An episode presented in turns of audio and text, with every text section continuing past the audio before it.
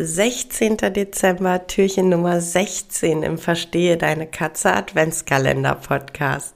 Dem Podcast für unschlagbare Mensch-Katze-Teams. Und ich möchte heute aus meiner Sicht äh, so richtige Good News mit dir teilen.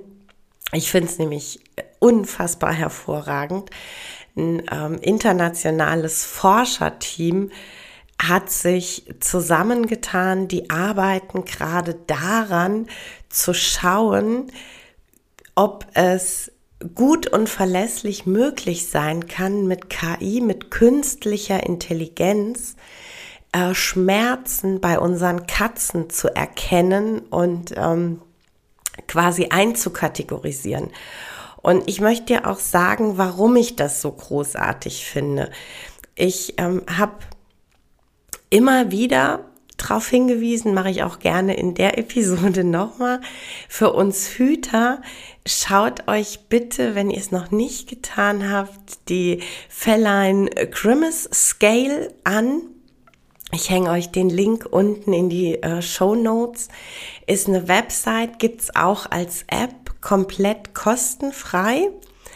Die hilft tatsächlich uns Hütern, den Schmerzausdruck unserer Katzen zumindest etwas besser erkennen zu können. Das ist, ähm, ist ja an sich klein und schön übersichtlich. Es wird erklärt die Körperhaltung, die Ohrenhaltung, Augen, ähm, das Schnäuzchen, die Fibrissen. Und wir bekommen Indikatoren an die Hand, um zu erkennen, zeigt unsere Katze gerade Schmerz. Denn wir wissen ja alle, Katzen sind Meister im Verbergen von Schmerz.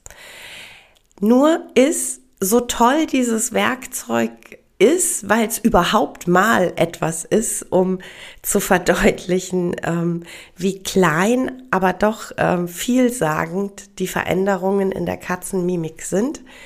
Ähm, das System ist natürlich super anfällig. Das ist ja ganz klar, denn am Ende bewertet es der Mensch. Also wir Hüter oder auch tiermedizinische Fachangestellte und Tiermediziner.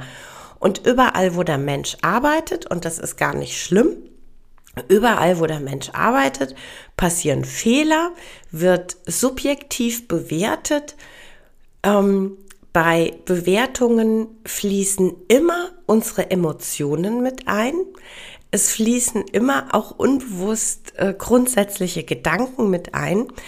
Das heißt, die äh, Feline Grimace Scale kann ein guter Weg sein, ist aber fehleranfällig. Als Beispiel, wenn ich finanziell gerade aus welchem Grund auch immer echt in einer prekären Situation bin und dann vielleicht den Verdacht habe, dass meine Katze Schmerz zeigt, dann bewerte ich das unter Umständen subjektiv anders, als ich es bewerten würde, wenn ich finanziell keine limitierten Ressourcen hätte. Denn was immer bei mir mitspielt ist, wenn ich jetzt erkenne, dass meine Katze Schmerzen hat, dann muss ich mit der zum Tierarzt und das kostet mich viel Geld. Unter Umständen beginnt da die Fehleranfälligkeit dieser Bewertung. Tatsächlich kann mir das Gleiche bei einem Tierarzt passieren, der kein, ich sag's mal vorsichtig, kein so gutes Händchen für Katzen hat, der zwar theoretisch die Anzeichen kennt, sie aber praktisch nicht wirklich unbefangen wertet. Einfach, ja, weil er, weil er nicht so seine Aktien in Katzen drin hat. Sollte theoretisch nicht so sein, aber nochmal, wir sind alle Menschen. Und wenn ich dann einfach sehe, dass es gerade sehr erfolgsversprechende ähm, Ansätze mit künstlicher Intelligenz gibt, dann finde ich das großartig. Denn der künstlichen Intelligenz ist es völlig egal, welche Limitierungen die Menschen haben, die gerade mit dem Tier unterwegs sind. Der KI ist es völlig egal, ob das ein Hund, eine Katze, ein Kaninchen oder eine Schildkröte ist. Die KI geht einfach nur ihre einprogrammierten, gelernten, weiterentwickelten Faktoren durch, völlig emotionsfrei und erstellt dann anhand dieser emotionsfrei zusammengetragenen äh, Messwerte eine Einschätzung. Und das finde ich tatsächlich für unsere Katzen einen riesigen Fortschritt. Ich habe mich so gefreut, als ich äh, das gelesen habe.